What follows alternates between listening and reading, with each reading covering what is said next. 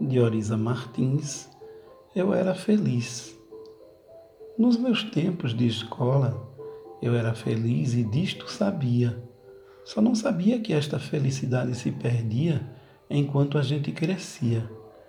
A vida era uma eterna festa, o mundo uma eterna regalia.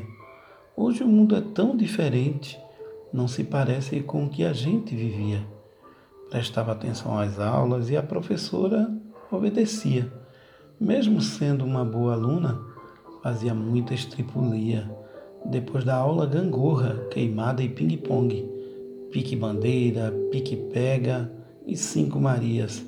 Havia entre nós afeto, carinho, celebrávamos a amizade a cada dia dias dos pais e dos mestres, nenhum de nós se esquecia. E para demonstrar nosso afeto, serenata para eles a gente fazia.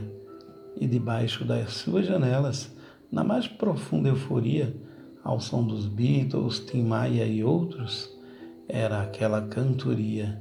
De repente, um te amo fora de hora provocava a desarmonia, e em meio a tanto riso, era ainda maior a nossa alegria.